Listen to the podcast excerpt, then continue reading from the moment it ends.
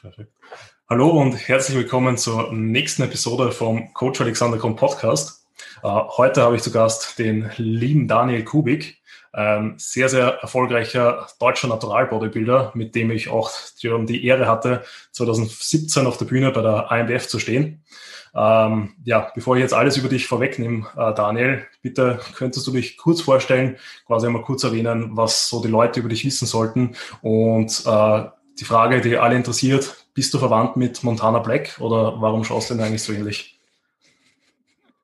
Hi Alex, erstmal Dankeschön für die Einladung. Mit der Frage hätte ich jetzt am Schluss echt nicht gerechnet, dass das so auch zu dir schon vorgedrungen ist. Aber äh, ja, nee, also mein Name ist Daniel Kubik. Ich bin 24 Jahre alt. Ich hatte letztens übrigens noch mal einen Podcast, wo ich mein Alter schon wieder falsch gesagt habe. Äh, ist langsam ein bisschen peinlich. Ähm, ja, bin 24 Jahre alt. Jetzt weiß ich es auf jeden Fall nochmal. Komme aus Deutschland in der Nähe von Mainz, also Rheinland-Pfalz, kleine, kleiner Ort. Und jo, trainiere aktuell schon, glaube ich, zehn Jahre. Äh, bin nebenbei noch ein Physiotherapeut, beziehungsweise habe äh, meine Berufsausbildung zum Physiotherapeuten gemacht und Elektroniker für Betriebstechnik, aber das weiß, glaube ich, keiner. Und mittlerweile bin ich ähm, umgestiegen und mache eigentlich nur noch Online-Coaching und auch so bisschen ähm, Social Media, sage ich mal. Ähm, da kommt jetzt mittlerweile auch schon ein bisschen was rum. Also ich bin eigentlich Vollzeit jetzt nur noch Bodybuilding involviert, was mir auch sehr, sehr taugt, muss ich sagen. Nicht, dass die Physiotherapie oder der andere Beruf jetzt ultra schlecht gewesen ist, nur es ist, glaube ich, nicht so meine Bestimmung und ich fühle mich jetzt in dem, was ich aktuell mache, doch schon deutlich wohler. Und ja, wie du gesagt hast, ich war 2017 schon mal auf der Bühne, war 2016 auch schon mal auf der Bühne, auch GNBF und ANBF. Nicht ganz so erfolgreich, also es war, glaube ich, zum Reintasten ganz gut. Ich glaube, ich wurde auf der GmbF wurde ich Achter ähm, in meiner Juniorenklasse und ANBF wurde ich, glaube ich, Zweiter damals in der Juniorenklasse. Und ja, das war so ein bisschen unbefriedigend. Also, weil ich einfach gewusst habe, da ist halt mehr Potenzial da, weil Masse war eigentlich bei mir schon immer nicht so das Problem, aber das war halt so das Conditioning und dann habe ich mir halt gesagt, 2016, okay, ich gehe halt nächstes Jahr nochmal, aber komm halt härter. Ne? Und dann habe ich halt nochmal eine Prep hinterher gemacht, war vielleicht auch nicht so die beste Entscheidung, aber man lernt daraus. Äh, bin 2017 nochmal gestartet, dann mit einem besseren Conditioning auf jeden Fall, habe mich damals auch selbst gepreppt gehabt und das Einzige, was nicht so mir damals gepasst hat, war das Posing. Aber da ist auf jeden Fall jetzt die letzten Jahre viel Arbeit geschehen und ich hoffe, dass ich beim nächsten Start auf jeden Fall nochmal ein besseres Paket bringen kann. Ähm, wenn das Ganze jetzt so komplettisiert ist, weil ich glaube, so langsam nach zehn Jahren läuft das Ganze dann doch schon mal ähm, in die ja, plus 80 Prozent äh, Komplettheit. Und ja. ja. keine Ahnung. Also so, das ist so meine Vision. Ich wollte eigentlich 2020 nochmal starten, genauso wie du. Vielleicht hätte man ja sogar auf einer gemeinsamen Bühne nochmal gestanden. Das wäre natürlich ziemlich, ziemlich geil gewesen. Ja. Aber hat sich ja, ja aufgrund der Pandemie jetzt nicht wirklich so äh, ergeben. Und dementsprechend plane ich jetzt tatsächlich erst 2022 nochmal zu gehen. Okay, ja. das heißt, die, die darfst du schon sagen, quasi sind die Pläne für dieses Jahr dann schon fix quasi äh, abgesagt oder ist da irgendwie ja. noch die, die Möglichkeit da, dass du doch dieses Jahr auf die Bühne gehst? Ja, nee, bei mir ist fix abgesagt, ich habe keinen Bock.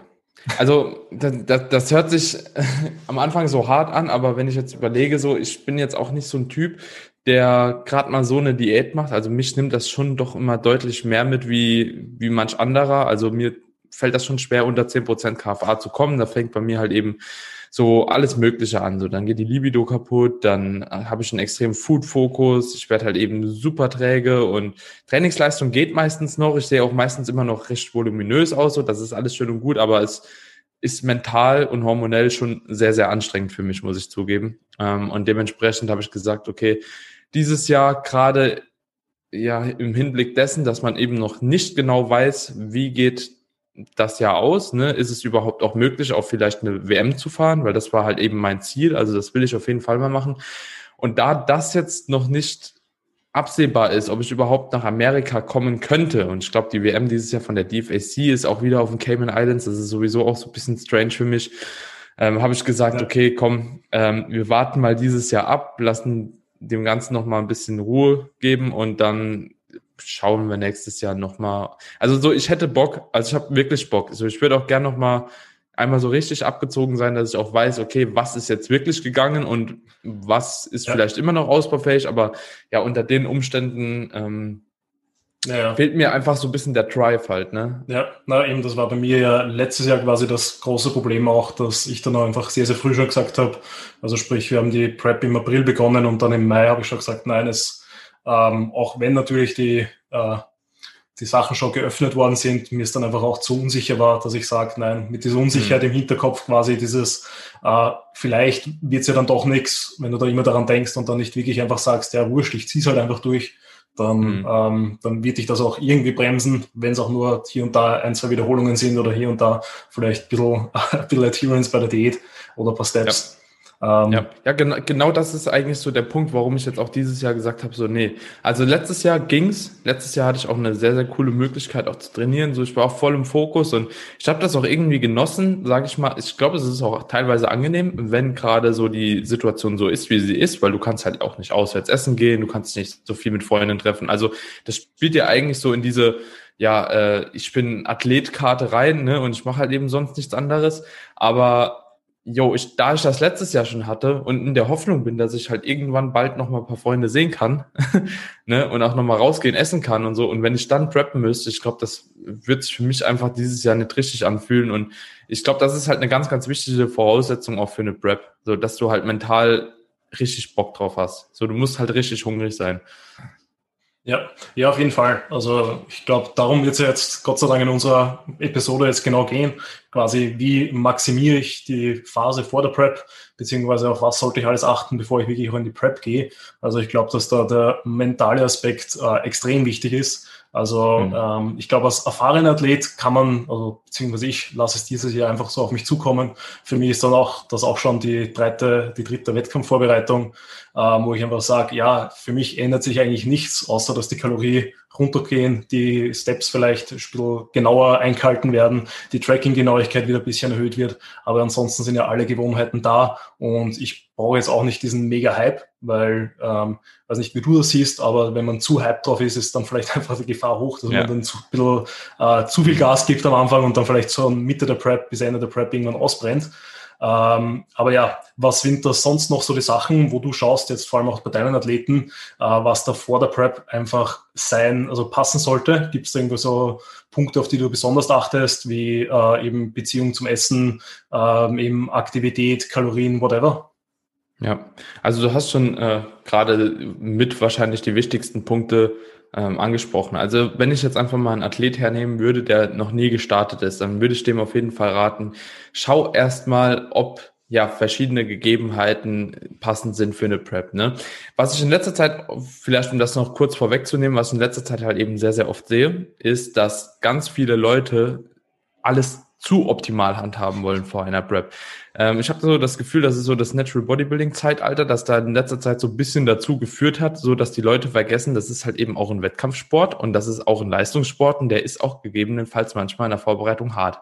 So und das habe ich so das Gefühl, die Leute, die, die nehmen das gar nicht mehr wahr, weil es gibt mittlerweile Diet Breaks, es gibt verschiedene Sachen, um die halt eben so angenehm wie möglich zu machen, perfekte Ausgangslage und dies und das so. Und ich habe so das Gefühl, wie gesagt, sehr, sehr viele Leute beruhen sich sehr, sehr stark da drauf und vergessen halt, dass es eigentlich auch ein bisschen Arbeit ist so, ne? Und dass es halt auch mit ein bisschen äh, ja, mentalem Kopfgeficke so einhergeht, muss man einfach so sagen. Und ja, also ich weiß nicht, wie du das siehst, ob du das auch schon beobachtet hast in letzter Zeit so ein bisschen oder ob das nur mir so geht. Aber ja, verstehe ich manchmal nicht so ganz, ob das dann der richtige Sport überhaupt für diejenigen ist. Ähm, aber ja, prinzipiell gibt es viele verschiedene Faktoren, die vorher geklärt sein müssen. Ähm, für mich ein ganz, ganz wichtiger Faktor, wenn man das erste Mal startet, um vielleicht mal ganz soft einzusteigen, ist das Umfeld. Also so, du musst deinem Umfeld schon mal bewusst machen, ähm, dass du jetzt preppen wirst. Ne?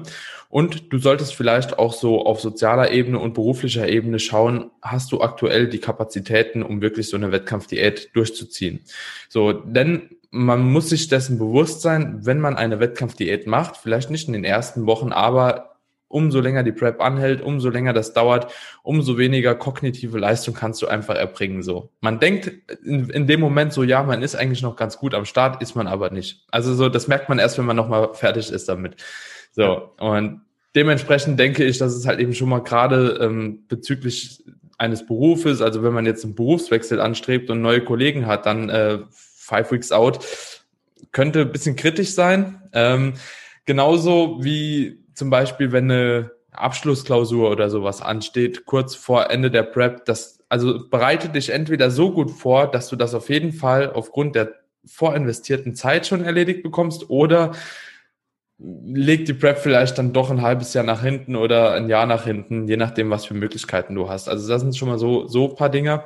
Dann solltest du auf jeden Fall auch deiner Partnerin, ja? Ja, dürfte da kurz noch einhaken. Ähm, einfach nur oh. so, gibst du da deinen Kunden irgendwie spezielle Empfehlungen, so äh, bezüglich Urlaubstage, wie viele Urlaubstage die im Jahr frei haben, dass die die Urlaubsplanung dementsprechend auch anpassen, äh, eben auf die Arbeit jetzt bezogen, dass da alles passt? Das, das, das ist ein guter Punkt. Normalerweise ja, also die vergangenen Jahre ja. Dieses Jahr und letztes Jahr ist es super schwierig, finde ich. Also ich will da aktuell, weil ich will aktuell zum Beispiel nicht der Verantwortliche sein, wenn die einen Urlaubstag nehmen und der Wettkampf fällt aus und die können den nicht mehr rückläufig machen. So, das ist derzeit so ein bisschen problematisch. Am liebsten würde ich tun, ja. Also wenn ich weiß, okay, keine Ahnung, zum Beispiel, es geht ab auf die ANBF mit meinen deutschen Athletinnen und Athletinnen, dann würde ich halt eben sagen, okay, mach halt eben den Freitag vorher schon frei, so dass man donnerstags vielleicht schon alles zusammen hat, freitags gemütlich hochfahren kann und da keine Probleme mehr sind.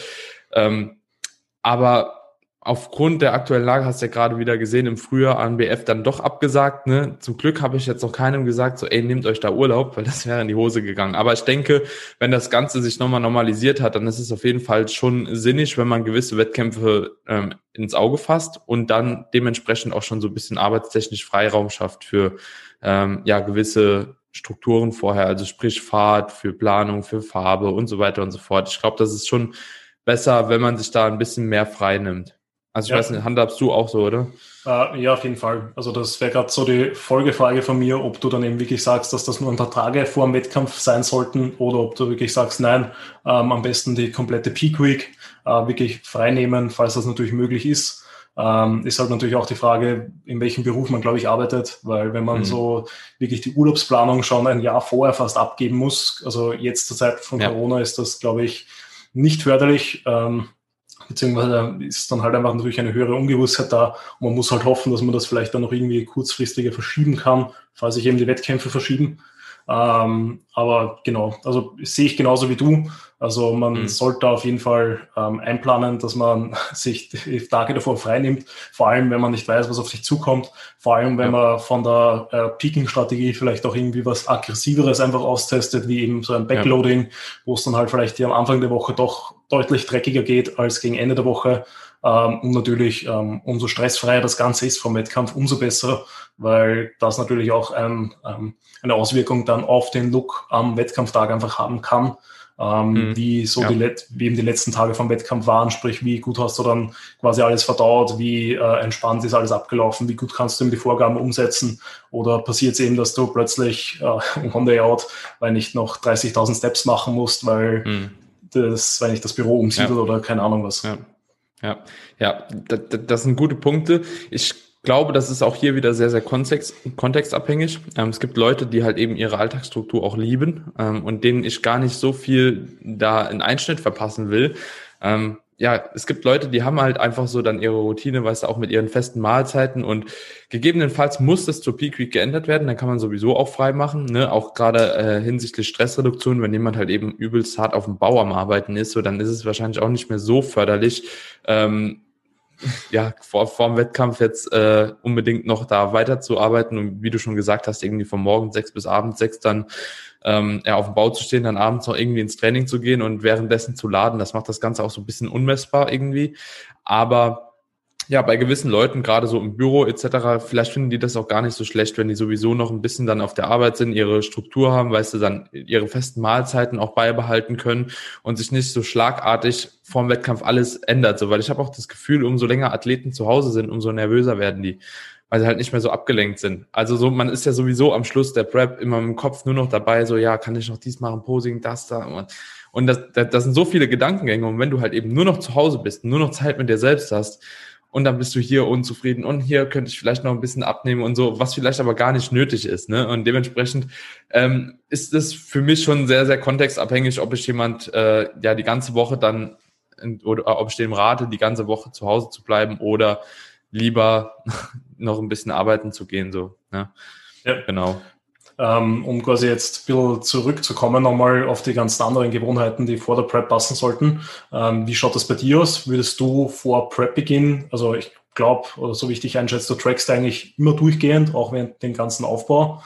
Ist das da bei dir, dass du manche Leute da auch ein bisschen lockerer das angehen lässt und dann einfach sagst zu Prep-Beginn, komm, jetzt reißen wir uns wieder zusammen oder sagst du, hey, äh, wenn ich schon ein, zwei, vier Wochen vor dem Wettkampf, äh, vor Prep-Beginn, dass, hey, wir müssen wieder tracken, einfach damit da wirklich alles passt? Hm. Tatsächlich mache ich das auch ganz, ganz unterschiedlich. Also es gibt sogar Leute, da würden jetzt wahrscheinlich auch viele Coaches so widersprechen. Also ich habe paar Leute, denen habe ich so ein Vertrauen oder zu denen habe ich so ein Vertrauen aufgebaut in ihre Art und Weise, wie sie sich ernähren, weil die so starke Gewohnheiten schon implementiert haben. Ähm, beispielsweise, ich habe jemand mit 5200 Kalorien ähm, aktuell und er hat einfach jeden Tag die gleichen Makros. Ne? Also so, das ist schon fast strange, aber der ist halt eben auch fast nur das Gleiche. Ne? Und bei dem wüsste ich auch safe, der könnte das Ganze auch ohne tracken. Also so, den könnte ich sogar ohne tracken Diät lassen. Weißt der rechnet sich das einmal aus und dann ist der halt eben so. Das ist ja fast schon Mealplan, ne? Ja. Ähm, da würde ich sogar sagen, so, der könnte eigentlich Status Quo aufhören zu tracken und auch in der Prep aufhören zu tracken, so, und das würde halt funktionieren. Ähm, wohingegen bei anderen das Ganze so ein bisschen gefährlich ist. Also ich habe viele, die ihr Essen nicht mehr reinbekommen, sobald die aufhören zu tracken in Peak Off-Season. An sich mache ich das sehr, sehr gerne, weil man dann auch so den Food-Fokus auf jeden Fall ein bisschen ablegen kann. Das kann da schon sehr, sehr förderlich sein, ähm, so nur noch gewohnheitsbasiert zu essen oder nach seinen festen Routinen. Aber prinzipiell fange ich dann doch ganz gerne vor der Prep nochmal an, weil viele sich dann doch irgendwo verschätzen und sich der Kalorienverbrauch auch meines Erachtens nach oftmals einen Ticken anpasst, weil man dann, wenn man nicht mehr trackt, auch andere Faktoren nicht mehr ganz so streng handhabt. Ich weiß nicht, ob dir das schon mal aufgefallen ist, aber beispielsweise Steps. So, du hast vorher vielleicht auch in der Off-Season so ein ungefähres Schrittziel, das du erreichen möchtest hörst dann aber auf zu tracken, weißt nicht mehr genau, wie viel Kalorien du jetzt dann doch konsumierst, so ungefähr ja, aber nicht mehr genau. Und dementsprechend, wenn du merkst, okay, das Gewicht passt soweit und dann reduzierst du automatisch irgendwie so die Steps, weil du auch mal ein bisschen fauler wirst. Und auf einmal hat sich der Kalorienverbrauch dann doch ein bisschen runter reguliert, aber du hast es gar nicht gemerkt, weil du vielleicht auch weniger Aktivität hast und so weiter und so fort. Und dementsprechend nehme ich doch als Ausgangslage für eine Prep ähm, das schon ganz gerne daher, wenn ich dann sage, okay, komm, wir fangen jetzt nochmal an zu tracken, ähm, vielleicht auch erstmal jeden zweiten Tag, so brauchst du dich gar nicht zu hart zu stressen, so wenigstens, dass man langsam nochmal einen Überblick bekommt und dann versuche ich auch ähm, hin zur Prep schon mal die Steps nochmal wenigstens zu tracken, ähm, weil ich mit den meisten Athleten, also primär mit männlichen Athleten mit Steps arbeite, bei Frauen dann doch oftmals auch mit Cardio zusätzlich noch. So, ähm, ja, dass so gewisse Parameter einfach klar sind, ne? dass man gewisse Schwankungen auch vielleicht ein bisschen minimiert im Körpergewicht ja. und auch in der Ernährung und da auch nochmal so eine kleine Baseline findet, weil oftmals, also ich sage da nicht, ess unbedingt die und die Makros zu 100 Prozent, sondern zeig mir nochmal, was für Makros du aktuell in deiner Routine hast und oftmals kriegt man dann doch zu Beginn der Prep einen sehr, sehr coolen Benefit, wenn man einfach die Makros nochmal anpasst. So, und das äußert sich dann meistens auch, dass ein bisschen weniger Fett konsumiert wird, vielleicht ein bisschen mehr Protein und Carbs. Und die Trainingsleistung, Vitalität geht dann gar nicht so weit runter. Also, ja. das ist so meine Erfahrung, was ich gemacht habe. Ja, ja, ich glaube generell, dass ein quasi also es spricht auch nichts dagegen und ich finde das auch was sehr, sehr Gutes, dass man im Laufe einfach vom Aufbau, von der Improvement Season quasi oder abseits von der Prep einfach das alles ein bisschen lockerer angeht, dass man sich einfach weniger Stress mit dem Ganzen macht und eben ähm, schaut, dass man gut das einfach in den Alltag integrieren kann, ohne dass es dich irgendwie einschränkt. Ähm, aber dann natürlich zur Prep hin sollte alles immer wieder genauer werden und ich glaube, jeder kennt das, wenn man eine Diät startet, man wird halt auf einmal quasi um, drückt auf den Schalter und wird automatisch strikter, eben weil man einfach auf diese ganzen Kleinigkeiten schaut, wie Aktivität eben, dass ich mich regelmäßig bewege, dass ich wieder ein Schrittziel habe, wie, dass ich die Makros dementsprechend treffe. Dann sind auch so andere Punkte, die dann besser sind, so eben man macht sich wieder mehr Gedanken ums Essen und äh, baut dann auch wieder vor und nach dem Training vielleicht bessere Lebensmittel oder ähm, bessere Mahlzeiten ein, dass dann dann noch wieder die Trainingsleistung und eben die Performance insgesamt einfach besser wird.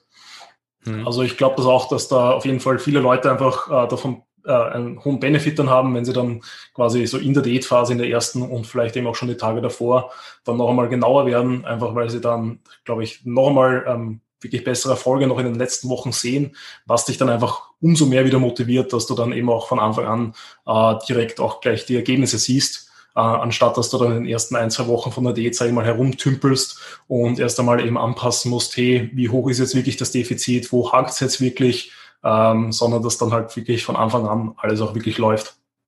Mhm. Ja, bin, bin ich auf jeden Fall vollkommen bei dir. Ich denke, für uns als Coaches ist es dann manchmal ein bisschen schwierig, das Ganze so zu überschauen. Ne?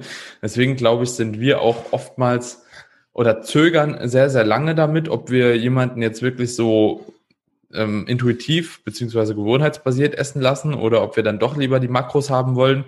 Ähm, ich versuche das oftmals den Leuten auch zu vermitteln, dass sie auch wirklich gewohnheitsbasiert essen können, aber das wird auch sehr, sehr schlecht angenommen, muss ich ehrlich sagen. So, ähm, ich kann, ich kann das aber verstehen, weil es bei mir genauso ist. Also ich finde das auch, das ist eine Komfortzone, die du verlisst, wenn du trackst halt, ne? Das muss, muss einem halt eben bewusst sein. Und äh, genauso schlimm ist es dann im Anschluss aber nochmal, du kennst es bestimmt auch, wenn du dann nochmal anfangen musst mit Tracken, ne? Für, für eine Prep. So, das ist gar nicht so einfach. So, du weißt ab die Ad-Start, okay, mache ich.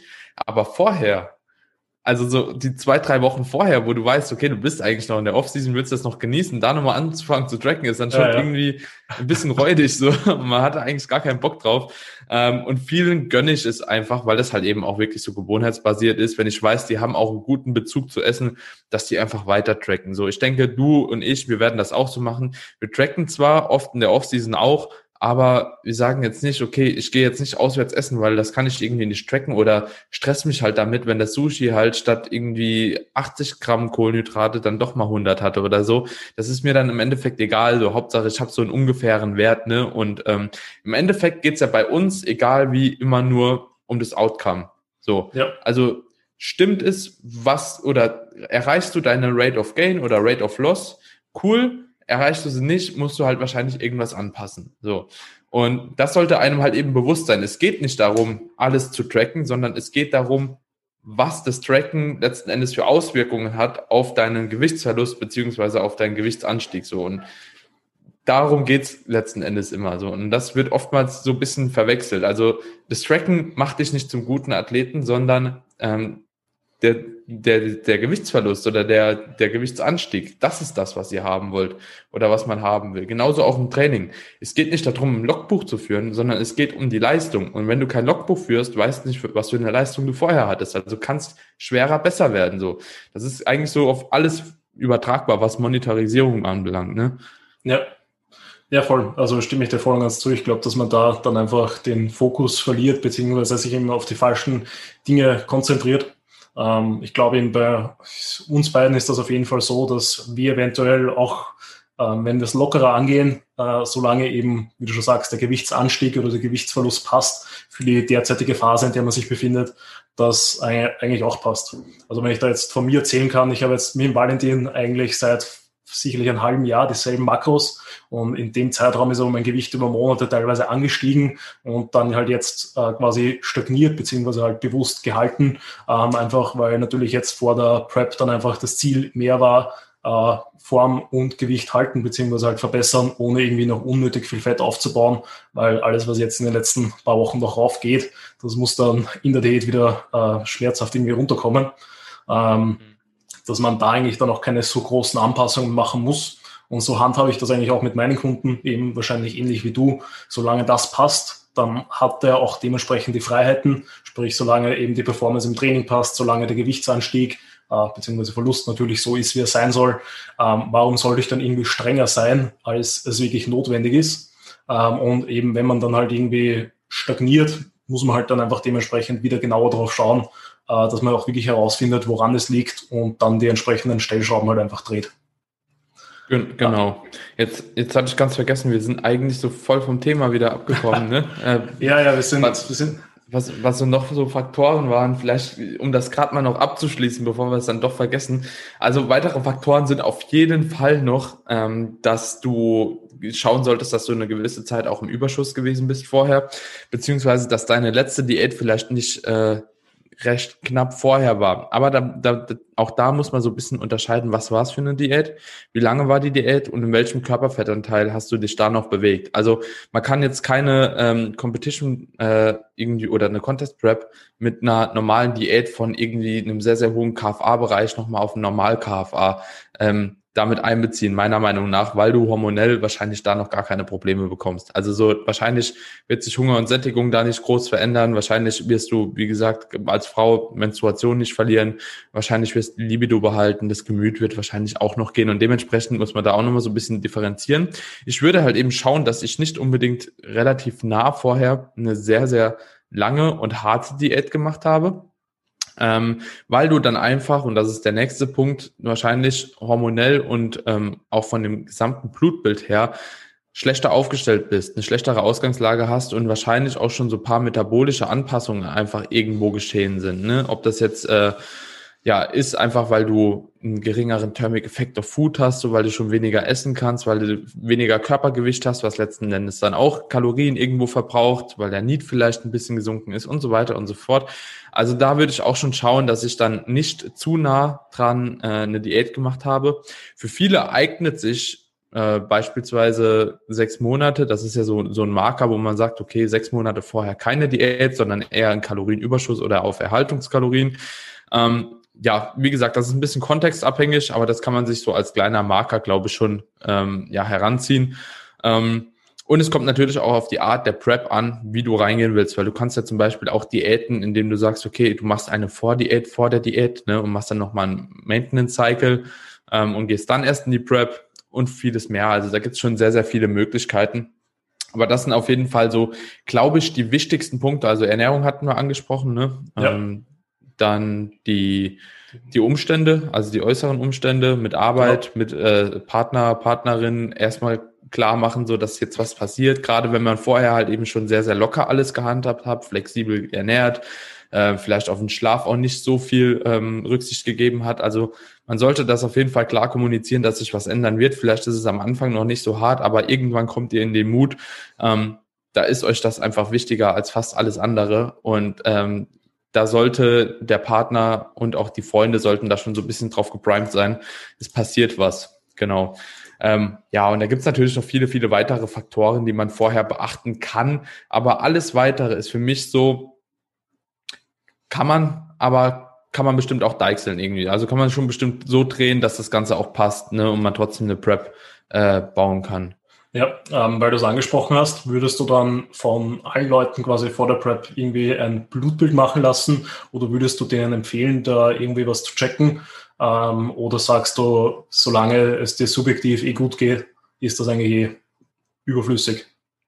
Also solange es dir subjektiv gut geht, ist es überflüssig. Wenn du allerdings so das Gefühl hast, dass dir irgendwie nicht so ganz gut geht, auch obwohl du schon sehr, sehr lange Offseason gemacht hast, dann, wenn ich, also wenn alles, was ich in der Hand habe, jetzt von mir aus nicht anpassen kann, dann würde ich auch sagen, mach mal Blutbild, kam bisher aber selten vor. Ich glaube dreimal oder so. Ne? Ja. Dass ich mal zum Athleten oder Athletin gesagt habe, so mach doch mal ein Blutbild, irgendwie kommt mir da irgendwas komisch vor. Und dann kam auch meistens irgendwas raus mit Schilddrüsenunterfunktion oder ähm, irgendwas so dergleichen, ne? sehr niedriger Hämatokrit oder äh, Hämoglobin oder ähm, Erythrozytenwert oder so. Ähm, Gerade bei Frauen, oftmals bei Männern hatte ich eigentlich noch nie Probleme, so die funktionieren meistens einfach irgendwo. Da ist vielleicht mal so kalte Hände, kalte Füße oder so, aber nichts Außergewöhnliches. So ähm, prinzipiell ist ein Blutbild halt auch teuer, das muss man sich bewusst sein. Ich habe es mal gemacht, auch bei mir jetzt schon zweimal, einfach weil ich es ganz cool finde. Ähm, zu sehen und ich werde das im Verlauf immer mehr und mehr und mehr machen, ähm, im Verlauf zu sehen, wann ich in der Off-Season einen Punkt erreicht habe, an dem ich so in der Homöostase bin, also an dem so ein Gleichgewicht einfach entstanden ist. So, ne? Ähm, das letzte Mal habe ich eins gemacht, weil das war so der obere Wert, den ich wissen wollte. Der war bei äh, 20% KFA in dem Dreh, muss das so ja. gewesen sein, äh, mit 94 Kilo oder was. Da, da habe ich dann eins gemacht, da war alles super. Und jetzt habe ich gerade noch mal eins gemacht. Jetzt bin ich, keine Ahnung, irgendwo so bei 15, vielleicht 15, 16 Prozent KFA mit 5, 6 Kilo weniger. und da bin ich jetzt mal gespannt, äh, wie es hier ist. Und dann werde ich wahrscheinlich beim nächsten Mal, wenn ich nochmal in die Offseason reingegangen bin, auch früher gucken. So, weil bei mir ist das auch immer so ein kleines Problem, so dass ich halt eben nach der Diät lange Auswirkungen habe. Also jetzt auch nach der letzten Contest Prep, obwohl die nicht mal so tief war, hatte ich irgendwie trotzdem fünf Monate oder so, habe ich das noch gemerkt, dass ich halt gepreppt ja. habe. Ne? Ähm, und dementsprechend wird es mich auf jeden Fall interessieren. Und jeden, der das, den das auch interessiert, denke ich, äh, der kann das auf jeden Fall mal machen, weil das ist ja sowieso, also schlecht ist es nicht. Ne? Man muss einem nur bewusst sein, es ist halt teuer, ne? Blutbild. Ja, genau, genau. Kommt halt immer darauf an, also welche Werte, weil so ein normales Blutbild, zumindest bei uns in Österreich, äh, kann man ja einmal im Jahr so eine gesunden Vorsorgeuntersuchung machen, aber das, das sind halt von die, äh, also weiß gar nicht, ob es ein kleines oder ein großes ist. Also bei meinem Hausarzt habe ich zumindest immer das Große bekommen, aber ich glaube tatsächlich äh, staatlich mhm. ist eigentlich nur das Kleine dabei. Ähm, und man muss halt sich bewusst sein, dass da hormonell halt so gut wie keine Werte drauf sind. Mhm, also genau. und eben, und wenn man sich dann sowas wie die Schilddrüsenhormone dazu nimmt, äh, vielleicht eben, weil nicht Vitamin D, äh, Testosteron, was auch immer, dann zahlt man natürlich für die einzelnen Werte dann immer ein bisschen einen Preis oben drauf. Mhm. Ja, also ich habe das Glück, ich habe ja so Unterfunktion, Hashimoto. Ähm, ich krieg, ich krieg zum Glück die Schilddrüsenhormone noch, äh, aber ja, Testosteron, also freies Testosteron, Östriol äh, und so weiter und so fort, das sind halt Sachen, die und das ist halt auch fraglich, wie viel bringt es dir tatsächlich ja, wirklich, genau. die jedes Mal äh, anpassen zu lassen, weil du kannst ja auch keine Ersatztherapie oder so machen, weil sonst bist du halt eben nicht mehr nicht die unterwegs, ne? Dann ja. wirst gesperrt. So, das ist halt so, ja, man kann es machen, aber muss man halt auch wirklich nicht. Ne? Also soll ja. jetzt keiner hier denken, so ich muss ein Blutbild machen, um irgendwie optimal in die Prep zu starten. So, das ist genau. nicht so. Genau, ja. überhaupt nicht.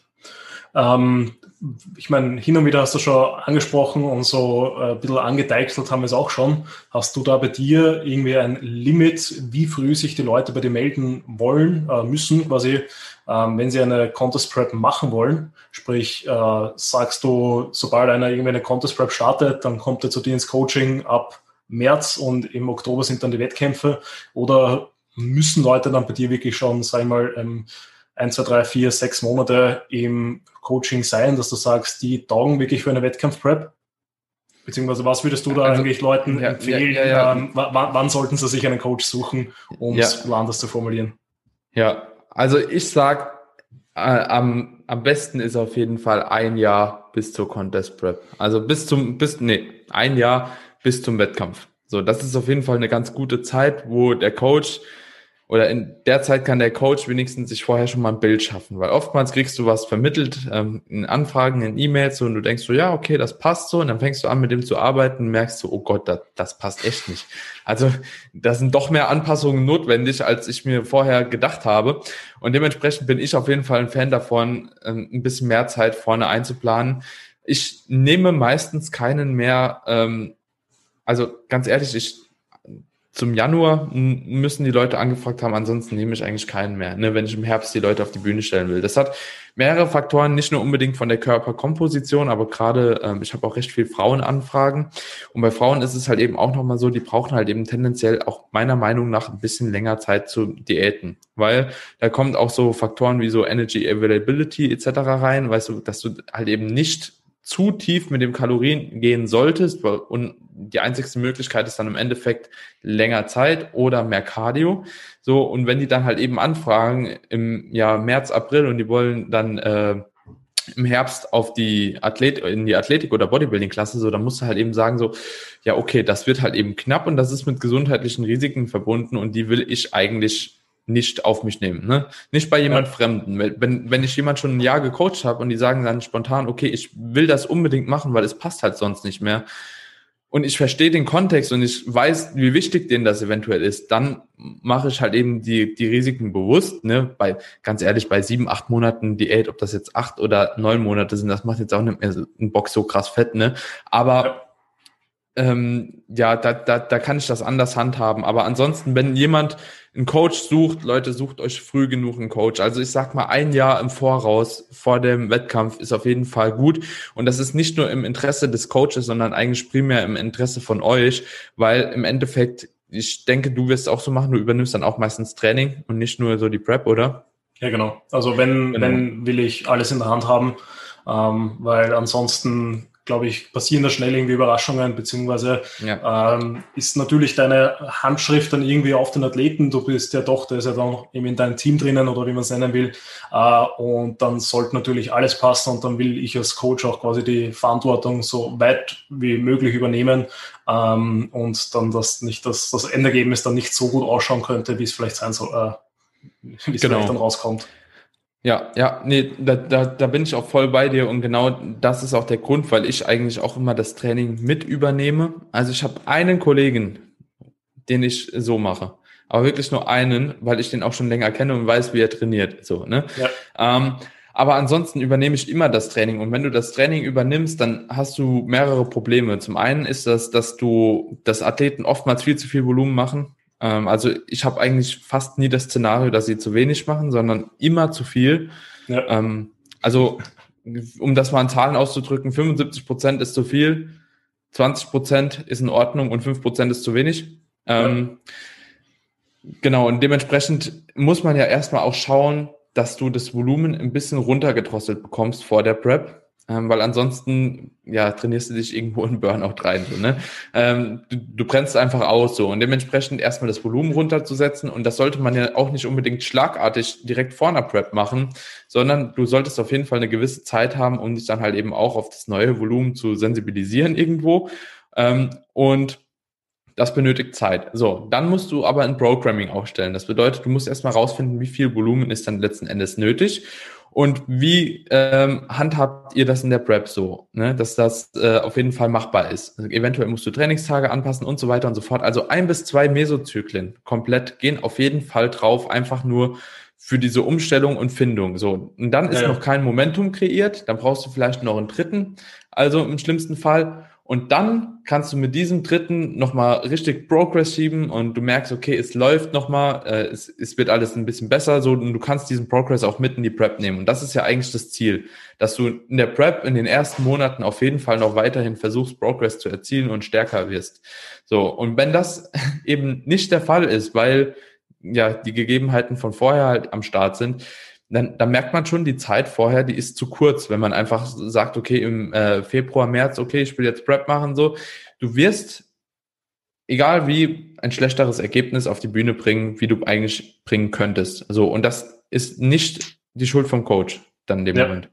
Ja, ja, auf jeden Fall. Also es geht da aus meiner Sicht auch nicht nur ums Training, sondern alleine eben die äh, Checking-Gewohnheiten, dass man da auch wirklich die Informationen vom Kunden dann bekommt, die man auch wirklich als Coach braucht, dass da mhm. quasi auch schon so ein Flow etabliert wird, dass man den Kunden kennenlernt, wie man so ein bisschen mit dem kommunizieren muss, wie man ihm die Infos vermitteln muss, dass er auch wirklich dann durchzieht, ähm, dass eben auch Check-ins nicht vergessen wird, bei der Ernährung natürlich Optimierungen, falls da die Makros überhaupt nicht passen, weil der eben sein ganzes Leben lang nur 20 Gramm Fett jeden Tag gegessen hat und dann zu dir kommt und auf einmal 60, 70 Gramm essen muss äh, und, und, und. Also das zieht sich, glaube ich, sehr, sehr weit. Und ähm, weiß nicht, wie das bei dir war. Also eben viele Leute, die da zu einem kommen, da hat man halt doch hohes, hohes Verbesserungspotenzial. Und man kann dann einfach so viel aus diesen paar Monaten vor der Prep schon mitnehmen, ähm, dass dann viele eben sogar bei mir auch schon gesagt haben, hey, nein, äh, sie verschieben es jetzt noch einmal um ein Jahr, einfach um quasi ein Jahr wirklich zu verbessern, weil sie merken, was in drei Monaten schon gegangen ist ähm, was dann natürlich dann deutlich, deutlich cooler ist, weil du dann ein Jahr dich noch wirklich verbessern kannst und natürlich das Paket auf der Bühne dann dementsprechend auch wirklich besser aussehen wird, wenn eben äh, die Phase vor der Prep dann dementsprechend passt, plus natürlich die Zusammenarbeit dann während der Prep auch deutlich, deutlich besser sein wird. Ja, also kann, kann ich so bestätigen, das hatte ich auch schon zwei oder dreimal. Aber cooler, ich muss wirklich sagen, so ich finde es eigentlich cooler, wenn die Leute oder die Athleten bei mir anfragen, dann auch erstmal unbestimmt sagen, okay, ich will dann und dann äh, vielleicht mal eine Prep machen und erstmal so das Ganze so auf sich wirken lassen, weil viele halt eben auch noch nie mit einem Coach zusammengearbeitet haben und dann doch viele merken, okay, wenn ich dem eine gewisse Informations, äh, ja, ja, einen gewissen Informationsfluss jede Woche auch mit dem habe, so dass ich einfach deutlich besser werde und dann irgendwann entsteht daraus auch oft mal so, ja, okay, ich möchte halt dann doch starten oder, also ich hatte schon sehr, sehr viele, die gesagt haben, ich habe keine Ambition, aber dann gemerkt haben, okay, ähm, wie viel eigentlich noch geht und wie viel man anpassen kann, ähm, dass dann tatsächlich auch eine Situation entstanden ist, okay, ich mache dann eine Prep und mit den Leuten, das macht mir persönlich auch schon fast einen Ticken mehr Spaß, wenn ich schon sehr, sehr lange mit jemand zusammenarbeite und so von A bis Z den Weg begleiten kann. Also erstmal mit dafür verantwortlich war, ähm, dass auf jeden Fall einiges an Muskulatur draufgekommen ist, so dass die überhaupt auch einen guten Bezug zu Essen bekommen haben, zu ihrem eigenen Körperbild und so. Das ist ja alles auch ein Prozess, was eine gute Ausgangslage auch wieder ausmacht, so diese Faktoren erstmal abzuhaken und dann mit denen in eine Prep reinzustarten, so das macht oftmals viel mehr Spaß, weil du kannst jetzt genauso auslegen, wie du es auch brauchst, auch im Vorhinein schon. Und das ist ein ganz anderes Commitment, was die Leute auch dir geben äh, oder dir gegenüber haben, wie wenn sie einfach nur für eine Prep kommen. Ja, ja, auf jeden Fall. Ähm, da, warte, das muss ich kurz in den Notizen nachschauen, damit ich jetzt nichts vergesse. Ähm, ja, also was ich vorher noch ansprechen wollte, ist, weil du gesagt hast, äh, dass man Training und Ernährung als Coach übernimmt. Das geht eben aus meiner Sicht auch noch so ein bisschen Hand in Hand, weil beispielsweise, äh, wenn ich Deloads plane oder Diet Breaks etc., dann wird natürlich die Trainingsphase darauf auch einfach angepasst. Sprich, dann eben ähm, Deload ist bei mir halt meistens dann wirklich auch auf Erhalt, dass man sich auch wirklich optimal regeneriert. Ähm, Refeeds werden dann auch optimalerweise vielleicht an Tagen gesetzt, wo sie auch wirklich benötigt werden, sprich bei schweren Trainingseinheiten oder eben Rest Days, je nachdem, was ich halt damit genau bewirken will. Ähm, und und und. Und falls da eben der Kunde dann das Training selber in der Hand hat, dann ist das natürlich alles deutlich schwerer zu koordinieren, anstatt dass du es einfach vorgibst. Äh, weil dann der Kunde vielleicht das nicht in seine Trainingsplanung reinpasst, je nachdem, wie, wie fancy der dann natürlich ist. Ich glaube, wir haben jetzt so relativ gut schon angesprochen, was man vor der Prep eigentlich alles beachten sollte. Ähm, was man natürlich auch vor der Prep machen sollte, wäre die Prep einmal dementsprechend zu planen. Äh, was sind da so die Dinge, die, worauf du Acht legst ähm, vor Beginn der Contest-Vorbereitung? Was sind da deine Punkte, die du schon im Vorhinein wirklich ähm, quasi ähm, sag ich mal, die, also welche Pläne legst du dir da zurecht, um die mhm. Prep bestmöglich durchzuziehen? Jetzt, wo du es angesprochen hast, ist mir gerade noch ein ganz, ganz wichtiger Punkt natürlich aufgefallen, das ist die Körperkomposition vor der Prep. Die, ja. die, die hatte ich eben gar nicht äh, erwähnt, weil ich davon ausgegangen bin, okay, die ist, hält sich meistens im Rahmen, aber das ist ja auch oftmals nicht so. Also du solltest dir darüber bewusst sein, wenn du vor allem noch nie gestartet bist, in welcher Ausgangslage befindest du dich hinsichtlich Körperkomposition? Ja, ich denke, ein ganz guter Körperfettanteil als Mann ähm, wäre irgendwo zwischen 16 und maximal, also wirklich so maximal 24 Prozent KFA, hätte ich gesagt. Also so vielleicht auf 25, aber das ist schon wirklich, da musst du schon sehr, sehr lange preppen und das muss einem auch bewusst sein, weil ansonsten wird das echt hart. Ähm, ich würde mich tendenziell eher so zwischen 18 und 20 eingliedern. Das ist oftmals äh, ganz gut und das wird auch schon eine ordentliche Länge dann der Diät. Also muss man ganz klar sagen. Es gibt andere, die sagen, okay, wir fangen lieber erst so bei 14 Prozent an. Aber wie gesagt, wenn ich gewährleisten will, dass ich vorher eine sehr, sehr lange Offseason auch hatte oder ein paar Monate noch im Aufbau, dann kommt man meistens, wenn man ehrlich ist, irgendwo so zwischen 16 und 20 Prozent dann doch schon raus. Ähm, und das ist auch vollkommen in Ordnung. Also das ist eine Ausgangslage, die ist auf jeden Fall zu handeln. Ähm, genau. Also so viel zu der Ausgangslage. So jetzt dann zu dem Punkt, den du angesprochen hast bezüglich der, der Planung. Da gibt es natürlich einiges zu planen. Also erstmal denke ich, solltest du auf alle Fälle wissen, wann du deine Bestform erreichen willst. Also so, das ist das allererste, was du ähm, festlegen solltest. Wann möchte ich Bestform erreichen und dann vielleicht auch schon, wann oder zu welchen Wettkämpfen möchte ich gehen. Ne? Und ich finde, ist immer besser, wenn zwischen zwei Wett, also ich persönlich, das, das habe ich aber auch schon mit anderen Coaches mal besprochen, ich persönlich finde, ist besser, wenn zwischen zwei Wettkämpfen zwei Wochen Zeit sind, um das Ganze nochmal äh, zu resetten, weil ich oft sehe, dass im Rahmen einer Woche ähm, entweder das Halten sehr, sehr schwer ist und das Pieken sowieso auch nochmal super schwer ist, weil eine Woche ist sehr, sehr wenig Zeit. Aber ich glaube, da werden wir jetzt auch ein paar andere Coaches widersprechen, dass es auch auf jeden Fall besser ist mit einer Woche. Aber wie gesagt, ich habe jetzt nicht so tolle Erfahrungen damit gemacht, ähm, auch mehrfach schon. Und dementsprechend bin ich auf jeden Fall ein Fan davon, wenn es möglich ist, Wettkämpfe zwei Wochen auseinanderzusetzen, vielleicht drei Stück, a zwei Wochen, ist für mich recht optimal. Ähm, den einen würde ich, den ersten im Optimalfall als Probewettkampf äh, nehmen, wo man einfach die ganzen Sachen schon mal probieren kann. Sollte auch nahe Endhärte auf jeden Fall sein. Also so, da kann man nur das Peaking vielleicht ein bisschen softer gestalten ähm, und bei dem Hauptwettkampf dann vielleicht das Ganze schon ein bisschen ähm, ja spezieller rangehen, beziehungsweise spezifizieren und dann als letzten Wettkampf könnte man noch einen Wettkampf als Hold machen oder sogar vielleicht den letzten Wettkampf als Hauptwettkampf targetieren. So, weil ich finde, wenn der letzte Wettkampf der Hauptwettkampf ist, hast du einen ganz anderen Biss, wie du die anderen Wettkämpfe rangehst. So, du weißt, okay, erster Wettkampf gemacht, okay, jetzt muss nochmal alles on äh, Fleek sein. So, ich muss halt eben schauen, dass ich nochmal alles normalisiere, dass ich wirklich alle Routinen nochmal implementiert bekomme, so dass der nächste Wettkampf genauso gut wird. Und wenn der erste Wettkampf schon dein Hauptwettkampf ist, so, der zweite wird nicht mehr ganz so hart. So, vielleicht kriegst du dich da noch gut committed, aber der dritte ist dann schon so wieder, ja, okay, komm, machst du halt noch so mit, ne, aber für dich ist das irgendwie gegessen. Ich finde, das ist kein schönes Gefühl irgendwie. Ähm, dementsprechend, das ist auf jeden Fall recht wichtig. Oftmals ist es am Anfang der Prep noch gar nicht möglich, alle Termine zu targetieren. Dann würde ich mir aber ähm, anschauen, wann in den vorausgegangenen Jahren die Wettkämpfe immer waren und irgendwo ähm, recht am Anfang schon die Endhärte planen, weil nach hinten schieben kann man immer noch. Also so nach hinten mehr Zeit für Refeeds, Diet Breaks einplanen, das ist dann cool, ne? Aber du musst halt eben schauen, dass du zu Beginn eigentlich so geplant hast, dass du auf jeden Fall fertig wirst mit der Prep. So, und das ist ganz, ganz wichtig. Und dann, wenn du diesen Zeitpunkt hast, dann kannst du dich nach hinten abarbeiten. Also so gehe ich immer vor. Das bedeutet, ich fange hinten an, nehme mir den Wettkampf und dann setze ich, okay, fünf Wochen vorher will ich vielleicht einen Diet Break haben. So, dann habe ich nochmal einen normalen Zyklus, dann hätte ich gerne nochmal einen Diet Break. So, dann hätte ich nochmal einen normalen Zyklus und dann nochmal einen Diet Break. Also immer im Deload mache ich dann einen Diet Break.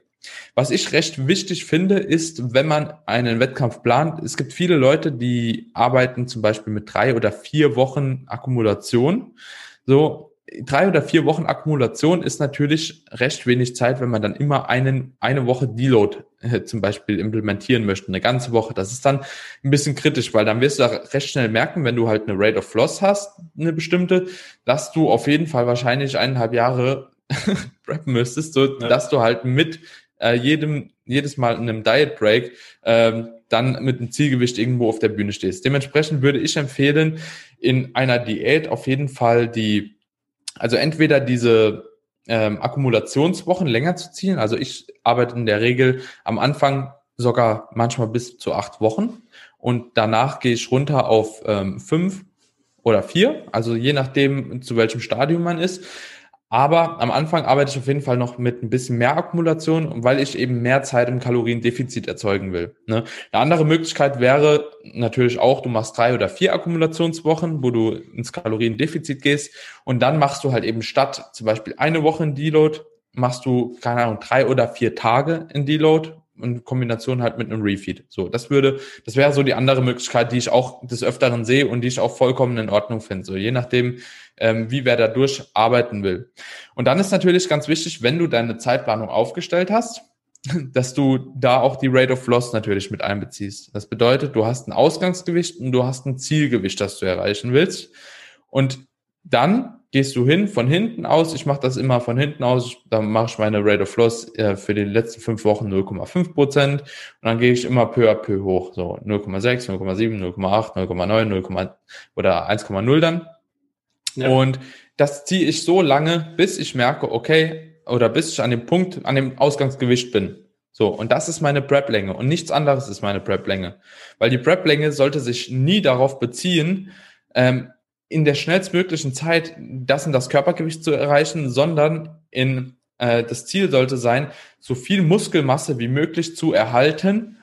Und das ist eben nur möglich, wenn du halt mit Diet Breaks arbeitest, wenn du halt mit deiner angepassten Rate of Loss arbeitest, wenn du schaust, dass du halt eben nicht äh, am Ende nochmal ein Prozent abnehmen musst und so weiter und so fort. Und so entstehen meistens auch diese Prep-Längen, die mittlerweile hier gerade im Natural Bodybuilding gemacht werden, über 30 Wochen teilweise. Das ist dann halt einfach normal, halt, weil du dich an eine gewisse Rate of Loss halten musst. So, und da kommst du nicht drum rum, wenn du halt das bestmögliche Paket bringen willst. Ja, ähm, ich glaube, das wäre äh, sicherlich ein gutes Diskussionsthema für einen eigenen äh, Wett äh, Podcast ähm, im Prep-Längen, weil es da viele, viele Ansichten gibt. Ähm, ich stimme natürlich gerade jetzt auch zu. Ich bin auch ein Fan von eher längeren Wochen, weil, wie du schon gesagt hast, umso mehr Puffer man einfach hat, umso wahrscheinlicher ist es, dass man dann eben am Ende raus einfach keinen Stress hat, sondern einfach eben vielleicht eben zu Beginn oder in der Mitte der Prep, wenn es noch nicht ganz so schlimm ist, sag ich mal, eben höhere Rates of Loss einfach anpeilt.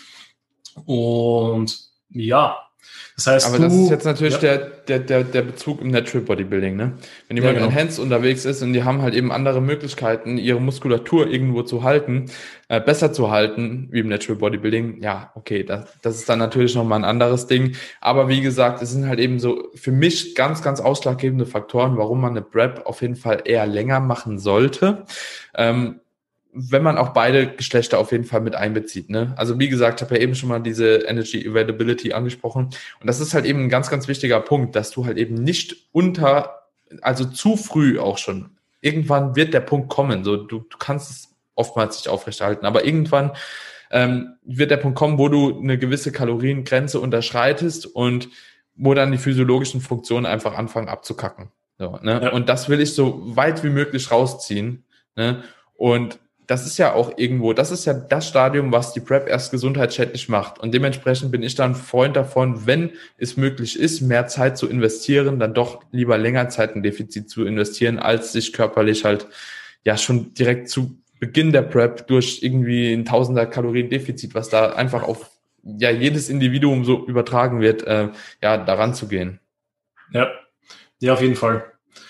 Ähm, wir sind jetzt eigentlich eh schon gute 50 Minuten in. Also ich würde fast vorschlagen, dass wir ähm, das Ganze mal so ein bisschen abrunden, weil ich glaube, wenn wir jetzt zu sehr in das neue Thema dann eindriften, dass das dann zu, zu lang einfach ja. wird. Ähm, so ein, zwei Fragen hätte ich noch und zwar eben, was waren eigentlich so deine Unterschiede zwischen dem Jahr 2016, 2017 und was würdest du eben genau anders machen, quasi jetzt dann, wenn du das nächste Mal auf die Bühne gehst, um eben dementsprechend eine bessere Form auf die Bühne zu bringen? Das ist eine gute Frage. Also, weil ich habe in der Prep 2016 viel falsch gemacht, ich habe in der Prep 2017 viel falsch gemacht, auch wenn ich ein besseres Paket gebracht hätte. Und das nächste Mal würde ich alles genauso machen wie 2020 außer der Maintenance Cycle. Also ähm, prinzipiell werde ich ja auch gecoacht, also bevor ich mir hier selbst das Lob zuspreche, das äh, war ja Freddy seine Arbeit im Endeffekt so die, die Prep-Planung. Ich habe ja nur die Umsetzung gemacht.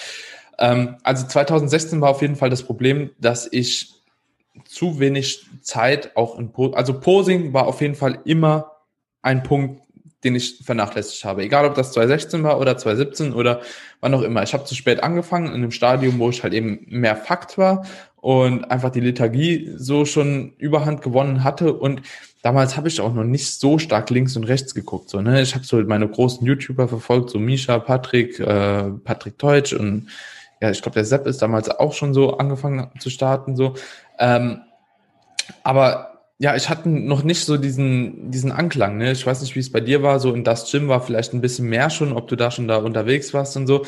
Aber bei mir war auf jeden Fall, ich habe mich halt eben an den YouTubern orientiert. Ich habe mich zweimal selbst vorbereitet. Ähm, das erste Mal habe ich die Prep halt eben gar nicht geplant. Ich habe halt eben gesagt, so, okay, ab, ab April oder nee, ab Mai, glaube ich, war das, fange ich jetzt halt Diät an, so, ne? Und ja, wie man es halt eben früher gemacht hat, bin ich dann hingegangen und habe halt eben die Kalorien immer mehr gesenkt. Einfach so, ne? Also ich habe angefangen mit zum Beispiel 2,7 so und dann habe ich angefangen 2,5 und geguckt, wo ich dann halt eben rauskam, so, ne? Hat fast gepasst. Ich glaube, auf 8% kam ich oder so, aber vielleicht ja, aber mehr war es wahrscheinlich oder tiefer war es wahrscheinlich letzten Endes nicht.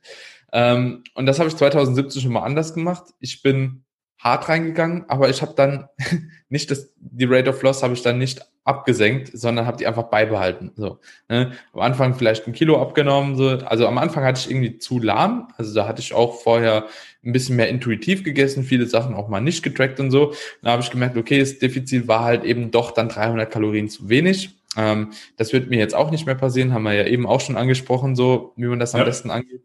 Und dann habe ich in der Mitte musste ich dann erhöhen, da musste ich auch stark erhöhen und da war wieder zu viel Fluktuation drin, so dass ich am Ende des Tages trotzdem hinterher hinkte, hinkte, ja.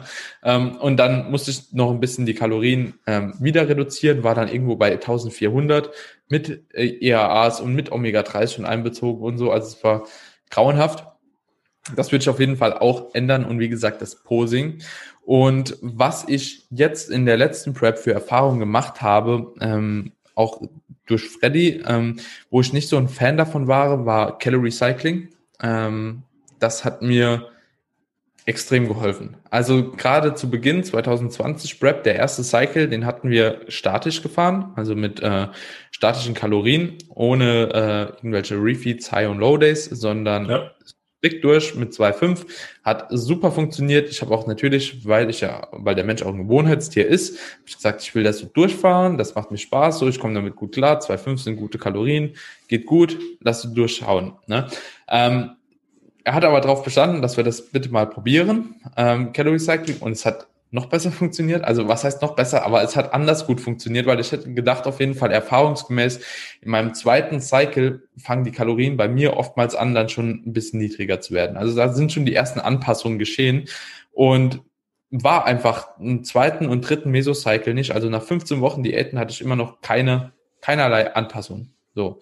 Ähm, das war halt eben ziemlich cool. So, ich habe zwar ein bisschen weniger abgenommen, ne? am Anfang war es vielleicht 1,1 Kilo, am Schluss waren es so 0,7, 0,8 Kilo, aber das war genau in dieser Rate of Loss, die ich ähm, hitten wollte. Und ich glaube, das war halt eben wirklich so auch auf das Calorie Cycling ein bisschen ähm, herunterzubrechen. So. Ja. Und dann war auf jeden Fall auch, was ich äh, geändert habe, ist, dass ich alle zwei Wochen ähm, im Form-Update geschickt habe und natürlich selbst auch ein bisschen mehr gepostet habe. Also ein Form-Update ging nicht immer raus an Coach, ob also, obwohl ich halt eben trotzdem geübt habe, so, ne? Ja. Weil ich dem auch immer nur, also Freddy will das auch gar nicht. Der, der will auch gerade von mir, vielleicht weil ich auch schon ein bisschen erfahrener bin, ähm, der will nicht jede Woche zu Beginn der Prep schon ein Form-Update haben. Ähm, zum Ende der Prep wurde es regelmäßiger. Also am Anfang war es ähm, einmal ein Cycle. Nach einem Cycle haben wir dann gemacht, wie es bei einem Minicut zum Beispiel ist. Danach haben wir alle zwei Wochen gemacht und dann wurde es halt eben schon, hat er immer wieder gesagt, guck mal, wie, gerade auch wo der KFA niedriger wurde, wo man dann so ein bisschen gemerkt hat, okay, wenn man mal ein Refeed eingeplant hat, so wie sieht das Ganze, wie, was, welche Auswirkungen hat es auf die Form, gerade auch nach einem Diet Break, Deload. Ähm, also umso leaner du wirst, umso wichtiger werden Form-Updates, weil du halt eben auch umso sensibler auf gewisse Makronährstoffe reagierst. Und wenn du da Anpassungen triffst und die manipulierst, ähm, dann wird das auf jeden Fall wichtiger. Jo, das sind so, denke ich, die, die, die gröbsten Punkte, die, die man beachten sollte. Also früh genug posen. Ähm, wenn man vielleicht merkt, dass man mit einer gewissen Kalorienanzahl nicht die Rate of Loss erreicht, nicht davor abstrecken, vor allem zu Beginn die Rate of Loss früh genug anzupassen, weil hinten raus ist immer schlechter wie vorne raus.